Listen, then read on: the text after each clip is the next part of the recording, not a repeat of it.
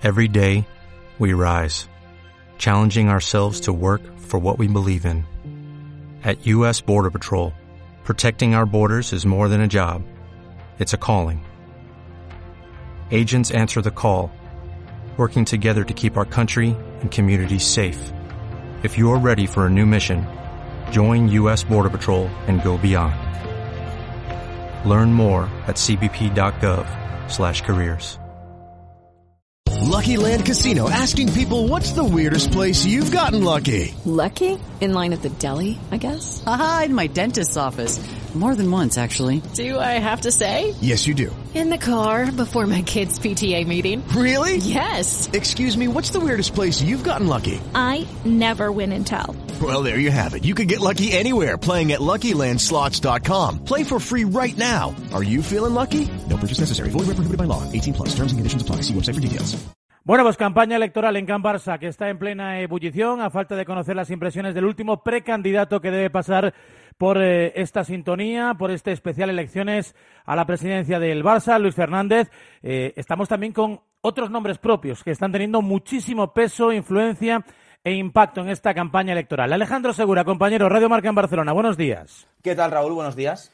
O sea que aquí todo el mundo tiene también a su mano derecha, a su mano izquierda, a su coronel, a su teniente general, a su capitán, en fin, a la graduación que cada uno quiera ponerle, pero nombres importantes en todas y en cada una de las candidaturas. Sí, y nombres de peso. Hoy, por ejemplo, presentamos uno de los nombres que está con Joan Laporta, como es Enric Masip. No hace falta casi ni presentación. Un mito del Fútbol Club Barcelona, de la sección del balonmano, que ya estuvo con Joan Laporta en la anterior etapa, así que bueno, eh, vuelve con el expresidente de la mano y vimos una foto eh, de Enric Masip con Joan Laporta precisamente en la lona al lado del Santiago Bernabéu. Una lona realmente grande. Hola ya, Enric, ¿cómo estás? Buenos días. Muy buenos días, muy bien. Tengo contigo una sensación extraña, porque por lo buen tío que eres y lo culé que te sientes, me gustaría que ganases, eh, que no se me enfade ningún otro candidato, eh, pero desde luego no me importaría por ti, eh, por ti, eh, que pudiese llegar a buen término. Aunque como quiera que quedó ahí sin cristalizar ahí nuestras negociaciones mantenidas para ser un tribuno, ¿eh? un contertulio de Radio Marca, pues ya, ya no sé muy bien si quiero, eh, si quiero que te salga ahí la oferta o no, no lo sé, no lo sé, no sé qué pasa, pero bueno. Eh, hoy no estamos para hablar de, de, de, tertulias y sí para hablar de, de este sueño, de este viaje en el que te has metido. No sé muy bien por qué, qué motivación tienes en haberle dicho sí quiero allá en la puerta.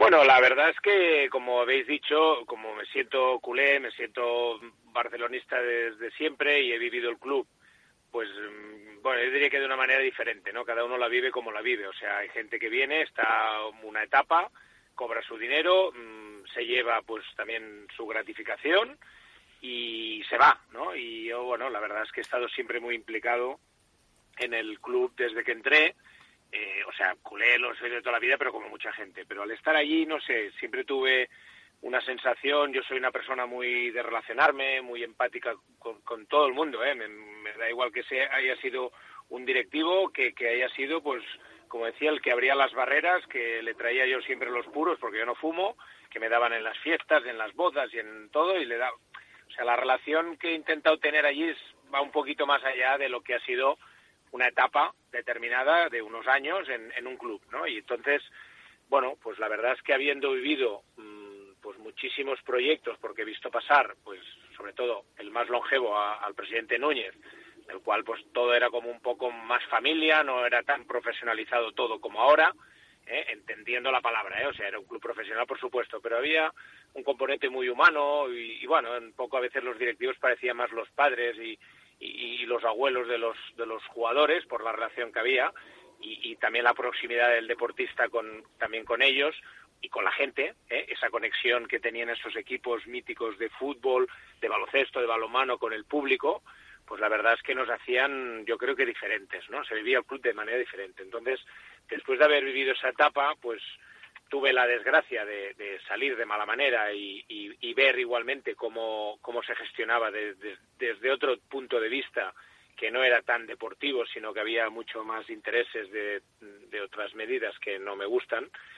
Y la verdad es que siempre tuve, bueno, pues, pues la sensación de que me, a mí me encanta estar en el club y poder ayudar en la faceta que sea. Y bueno, y en el 2015, pues, pues eh, después de ver haber visto cómo gestionó pues Joan Laporta, sobre todo, eh, ya no decir los éxitos que han habido, pero sobre todo eh, lo bien que se sentía un gestor, vamos a decir un gestor, pues un director técnico, eh, los jugadores, o sea, la parte deportiva estaba agradecida de ver a alguien pues que gestionaba dando absolutamente el poder a quien lo tiene que tener. O sea, y cuando digo eso no me refiero a darle, entregarle la llave del club, sino eh, que hay decisiones técnicas que las han de tomar los técnicos y los, los responsables, ¿no? Por eso es un club de fútbol y no una empresa. En cambio, está claro que lo que hay que pagar, si hay dinero o no hay dinero, eso lo tiene que decidir un directivo, un presidente, etcétera. Y entonces, bueno, pues eh, en el 2015, después de, haber visto la etapa que había habido del presidente Rosell, que había ido todo hacia, hacia lugares que, que no me gustaba que hubiera el club, pues en el 2015 lo que era increíble es que el club iba en decadencia con, con el presidente Bartomeu, que sí se presentaba. Y bueno, y lo que anunciamos en el 2015 cuando presentamos candidatura y que nos jugó una mala pasada porque fue así a nivel de, de resultado, ¿eh? no, no, no digo a nivel, a nivel de sentimiento que fue maravilloso, pero ganar ese triplete lo que hizo pues que la gente, bueno, pues confiara en un proyecto que iba claramente hacia abajo. Y entonces, bueno, esa fue un poco la voluntad mía de presentarme para volver a tener un proyecto que volviera al Barça el lugar que se merecía en todos los aspectos, ¿no? Y bueno, la verdad es que fue pues una atención a nivel de resultado por lo que porque la gente vivió, vivió muy engañada solo con el resultadismo y no con la gestión. Y bueno, y ahora pues eh, ha llegado una etapa donde el Barcelona aún está peor, o sea que, que, el, eh, peor no se puede estar a nivel económico, a nivel social, a nivel deportivo, y bueno, y, creo que ha llegado un momento donde creo que creo en las personas y creo en lo que veo y yo no soy una persona de hacer la pelota a nadie ni de ni de ponerme en un sitio para, para estar alabando a nadie, ¿no? Soy una persona que intento sumar y que intento lo mejor para mi club. Y bueno, y creo sinceramente pues que me embarco con Joan Laporta otra vez, porque creo que es la única persona que puede enderezar esta nave que está absolutamente cayendo en picado y, y bueno, y, que, y que costará mm, sacarla de donde está. Pero, pero ese es el, lo el afán que tengo es que me hace mucha ilusión volver a recuperar ese club que teníamos hace 12, 15 años, 13 em, años, esa etapa, donde nos sentíamos todos muy orgullosos, ganábamos, éramos em, bueno un ejemplo para el mundo, llevábamos UNICEF en la camiseta, o sea, había muchísimas cosas que nos hacían diferentes y especiales, ¿no?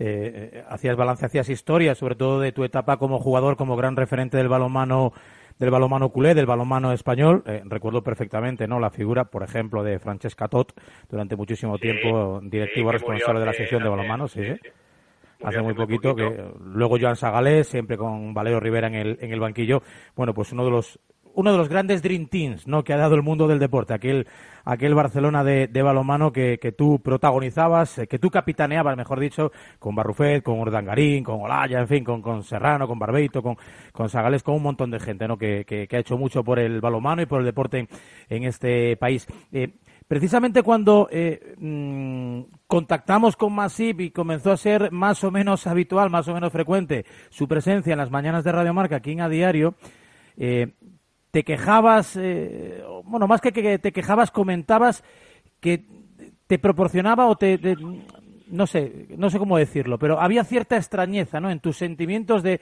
de que cuando levantabas la voz y querías denunciar cosas que se estaban haciendo mal en el Barça, parecía como que era difícil poder contarlas, ¿no? La opinión pública, que no acababan de llegar al socio, no acababas de entender muy bien qué ocurría, ¿no? A la hora de denunciar según qué hechos eh, que han abocado, ¿no? Al Barcelona a esta situación. Se dice que más de mil millones de deuda, Messi mandando un burofax eh, y el club en plena descomposición.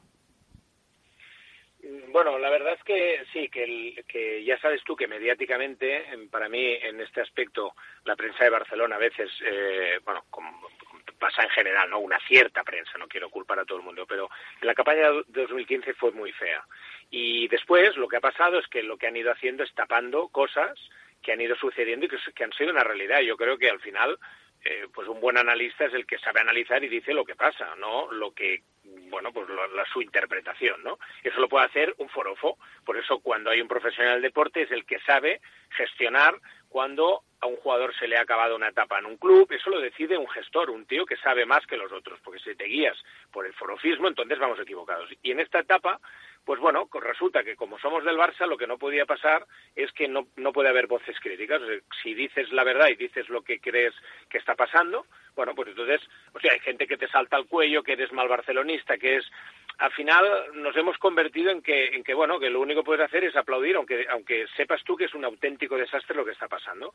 Entonces, bueno, yo, como he dicho antes, y los que me conocéis, soy un tío que, oye, em, digo lo que pienso y a mí, igual que ahora, no me muevo porque este me diga lo que tengo que decir, yo voy por libre. Otra cosa es que esté en una estructura, como me ha pasado muchos años cuando estaba en el Barça, hizo una estructura y evidentemente tendré que estar reglado por los estamentos que marcan pues el señor de comunicación, el señor de no sé qué, porque yo soy un tío de, de club y de equipo y sé trabajar en equipo. Ahora, cuando yo estoy en mi casa, yo tengo la facultad de poder decidir y de poder decir lo que quiera cuando quiera, que es lo que he hecho. Entonces, bueno, pues como nos hemos convertido un poco que todo el mundo nos hemos ido, ¿sabes?, eh, frotando las espaldas y no sé qué, bueno, el club ha ido cayendo en un en, un en un en un estatus de, bueno de desastre absoluto de ir cayendo y cayendo y cayendo y al final la prensa lo que ha hecho es ir la cierta prensa ha ido pues tapando tapando mando y al final ahora que estamos con el agua al cuello, ahora es cuando la gente levanta la mano y dice, ostras, ¿qué ha pasado, no? Entonces, claro, ahora es mucho más complicado levantar esto. Esto ya lo veníamos advirtiendo en el 2015. ¿Qué pasará si se sigue gestionando de esta manera? Si sigues un poco, eh, eh, bueno, pues, pues reventando el mercado eh, a nivel de sueldos, porque era un momento que esto no se podrá pagar. Y entonces, bueno, pues, pues lo que ha acabado pasando es que, bueno, pues Messi y sus resultados, evidentemente estas ligas que se han ido ganando, que evidentemente son muy importantes, pero esas, esos títulos han ido un poco tapando las miserias que realmente tenía el club, ¿no? Y ahora nos encontramos en una situación complicada. Entonces, bueno, pues yo siempre he sido una persona que he dicho las cosas como las pensaba. Entonces, oye, le guste a quien le guste, ¿no? Y bueno, pues esas cosas ya sabes tú, que cuando tienes esa independencia quedas bien con todo el mundo, todo el mundo te quiere, cuando estás ah, un poco pues opinando y siendo un poco incisivo en las cosas, pues claro, tienes muchos detractores, pero realmente no me van a cambiar. Cuando era capitán y, y tenía que tirar del equipo y en la selección española lo mismo, oye, pues que me critique el, el, público contrario me da igual, que me chillen y que me insulten me da absolutamente igual. Yo a lo mío y después ganaba. Y cuando ganas, oye, te vas a casa satisfecho y ellos se van para casa de la manera que se van.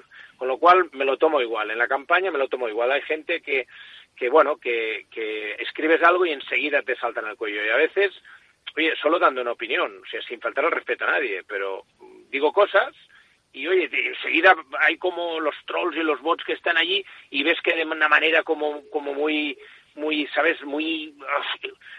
vamos a por este, ¿no? Y, y, bueno, pues esto... ¿Te sentiste eh, con aquello con aquello que se denominó el, el Barça Gate, aquello de, de las redes sociales esto, ¿te sentiste vigilado, espiado, condicionado? Mira, te voy a decir, Evidentemente yo soy una hormiga en todo el, al final de, los intereses donde la gente iba en contra y tal, ¿no? Vamos a decir que el curifismo de Guardiola, de Laporta, de no sé qué, yo soy una hormiga porque evidentemente no se puede comparar. Pero es verdad que a veces cuando opinaba había gente sanguinaria, o sea, mm, la verdad, con una falta de respeto tremenda. Y esto me extrañaba, porque claro, es verdad que lo, al final los que te contestan normalmente son los cuatro, bueno, pues los cuatro rabiosos. en realidad, el que muchas veces está de acuerdo contigo no escribe, eso es lo que suele pasar, ¿no? Y la verdad es que me extrañó. Y cuando dijeron toda esta campaña y tal, evidentemente, y mi nombre estaba por allí, porque lo sé, que estaba por allí, pero evidentemente, claro, el porcentaje es tan pequeño, pues que no, no, no, lo notamos. Pero sí que es cierto que lo he vuelto a notar ahora. ¿Por qué? Porque en la campaña hay gente, bueno, pues que hace juego sucio y bueno, pues como hace juego sucio a veces es muy difícil demostrarlo, pues lo sabes tú, pero claro, ves, a aquella persona que hace una crítica mm, salvaje hacia ti, lo, clica ruta que no siga nadie, que se ha creado en el 2020, que, mm, ¿sabes? Y, y, y ese es un, un patrón que se sucede en muchos casos de la gente que escribe contra uno. Entonces, bueno, ¿qué, ¿qué, qué, quieres hacer? Bueno, pues si alguien quiere jugar sucio, pues que juegue, pero yo me quedo muy tranquilo con dar mi opinión mm. y con decirla porque al final, mm, bueno, pues también si alguien te sigue a ti en el Twitter o alguien te lee en una columna es porque entiendo que le muestra interés en lo que tú dices, lo que tú escribes, si no, no sigas a alguien, ¿no? No leas a alguien. Entonces, bueno, pues es como curioso que incluso muchos de los que criticas no me siguen tampoco. Entonces dices, ostras, ¿cómo puede ser? Bueno, eh, supongo que esto forma parte de la campaña, yo estoy mucho más tranquilo porque en 2015 vi cosas muy, muy, muy, muy feas y ahora estoy curado de espantos y entonces, bueno, a pesar de que todo parece que va en buen cauce y que la gente ha visto que la alternativa, la única alternativa mm, posible, al menos esa es mi opinión, es, de, es la de Joan Laporta que pueda volver a poner el club donde merece, eh, bueno, pues claro, hay gente que eso no lo lleva bien y entonces, bueno, pues pues eh, pues tiran con bala como pueden. Pero bueno, no no me no me preocupa, estoy muy tranquilo y disfrutando, pues pues bueno, pues de, de una campaña extraña por el tema de la pandemia y de todo esto, pero pero apasionante porque hay muchos candidatos y bueno, aquí hay, de todo y hay gente, pues esto, ¿no? A veces nos lo tomamos a cachondeo que alguien por dar la firma, pues, pues como Jordi Ferré, que también lo conozco, pues bueno, pues te, te, regale una pizza o te haga un tatuaje, ¿no? Bueno, hay, hay de todo, ¿no? Y entonces parece un poco circo, pero, pero bueno, no pasa nada. Eh, son cosas singulares y curiosas, ¿no? De, de, algunos precandidatos que todavía no se han convertido en candidatos porque todavía no han podido presentar todas las firmas que demandan los estatutos del Barça. Alejandro. Sí, yo quería preguntarle a, a Enrique. Eh, ayer decía Víctor Font que en sus encuestas demoscópicas esto iba a ser un cara a cara entre Joan Laporta y Víctor Font. ¿Tú también lo crees así, que va a ser un cara a cara entre los dos? Bueno, eh, la verdad es que yo tengo mis dudas, ¿eh? O sea, podríamos pensar esto a priori porque es quien más está como moviendo eh, y bueno, diciendo cosas que al final hacen mella pero en realidad no lo son, ¿no? Es como lo del organigrama, ¿no? Al final eh, tú le preguntas a alguien y alguien le queda de que, hostia, sí, sí, este Xavi y el otro van con él bueno, a la gente le queda esto, pero en realidad tanto uno como otro se han desmarcado un poco de la campaña, ¿no? Entonces es como curioso, ¿no? Pero es verdad que, que bueno, ha conseguido que la gente, algunos, crean eso y digan, ah, no, si, pues si gana este, pues va con este, con este y con este. Claro, no de manera, no de manera unilateral contigo, sino que están abiertos a cualquier, a cualquier candidato, ¿no? Entonces, yo creo que también puede haber un par de candidatos, porque hay un espectro muy grande en el barcelonismo. Es verdad que al final el proyecto que intenta transmitir Víctor Font, de hecho, es lo que hizo, es lo que hizo la porta hace 15 años. O sea, habla de UNICEF, habla de la masía, habla del curifismo, o sea, al final es como una copia. Entonces, bueno, pues para quedarte una copia, quédate el original, ¿no? Digo yo. Entonces, bueno, mm, yo creo que hay otro tipo de, de, de, candidatos que eh, arrastran otros eh, otro tipo de votantes, mm, pues más conservadores, más siguiendo una línea, pues vamos a decirlo un poco más de lo que había hasta ahora, ¿eh? que bueno, pues también es curioso, ¿no? Que alguien haya visto cómo ha acabado todo, y, y pero bueno, hay, hay espectro para todos, hay que respetar a todo el mundo lo que piensa, ¿no? Pero bueno, yo me quedo un poco, un poco, pues, pues bueno, pues sorprendido, pero, pero es así. Yo, yo, yo pienso que puede haber, puede haber eh, tres y hasta cuatro hasta cuatro personas, cuatro candidatos que estén ahí que puedan pasar el corte. Eh, y por último, para cerrar, Enrique, eh, mm, ¿teméis que en cuanto lleguéis al club, si sois capaces de ganar las elecciones, os encontréis la cosa, la situación mucho peor de lo que ya sabéis, de lo que ya intuís? Bueno, yo desde fuera, yo eh, hablo como Enrique Masip, porque no lo sé, yo de, de Enrique Masip, claro, lo que he visto estos años ha sido una decadencia absoluta. ¿No? Y evidentemente para llegar a un agujero como el que hay ahora mismo eh, y con una masa salarial tan alta, ¿no? Que está desbordada, con lo cual por eso al final fíjate que en la pandemia, gente que se ha escudado con la pandemia, la pandemia la ha tenido el Real Madrid ha dado beneficios y el Bayern de Múnich ha dado beneficios, con lo cual, eh, vamos a decir, la directiva de Barcelona no puede decir que por la pandemia mm, ha habido, ha, ha habido esta desgracia eh, de bajada de todos, de bajada, claro, todo el mundo la ha tenido, pero, pero para dar, para, para no dar beneficios, hombre, lo has tenido que hacer muy mal, ¿no? Entonces, es verdad que mm, en vez de hablar, lo mejor es, bueno, pues esperar y hacer una, una due diligence, ¿no? Hacer una, realmente una auditoría, pues bien a fondo y allí es donde, bueno, claro, se podrá ver eh, dónde, dónde han rebasado las líneas y dónde se han equivocado, si, se puede llamarlo así, pero, pero bueno, yo creo que la situación para que estemos en el mes de enero, según han dicho que no se podían pagar las nóminas, la situación es, eh, es crítica. O sea, el Barça estaba un dinero, hace, me parece que en diciembre dijeron que estaba a 30 millones de un concurso de acreedores. Claro, esos eh, son palabras mayores, es que es el Fútbol Club Barcelona. Estamos hablando de una entidad que hasta ahora facturaba más de, todo el fútbol, ¿no? Creo que, eran los que más facturaban, mucho más que el Madrid. Eh, bueno, no sé, eh, es como extraño que el Barça haya llegado a esta situación y, como dije en su vídeo, que aparte tú me lo has nombrado antes, que estaba el señor Tusquets, que es una persona que viene de la banca y, que estaba en una comisión estratégica económica, y eso lo denuncié de decir, ¿cómo puede ser que esta persona ahora está en una gestora, pero claro, desde el 2015 es el responsable, es el presidente, ¿no? Y dices, ostras, eh, no lo vio, ¿para qué estaba allí?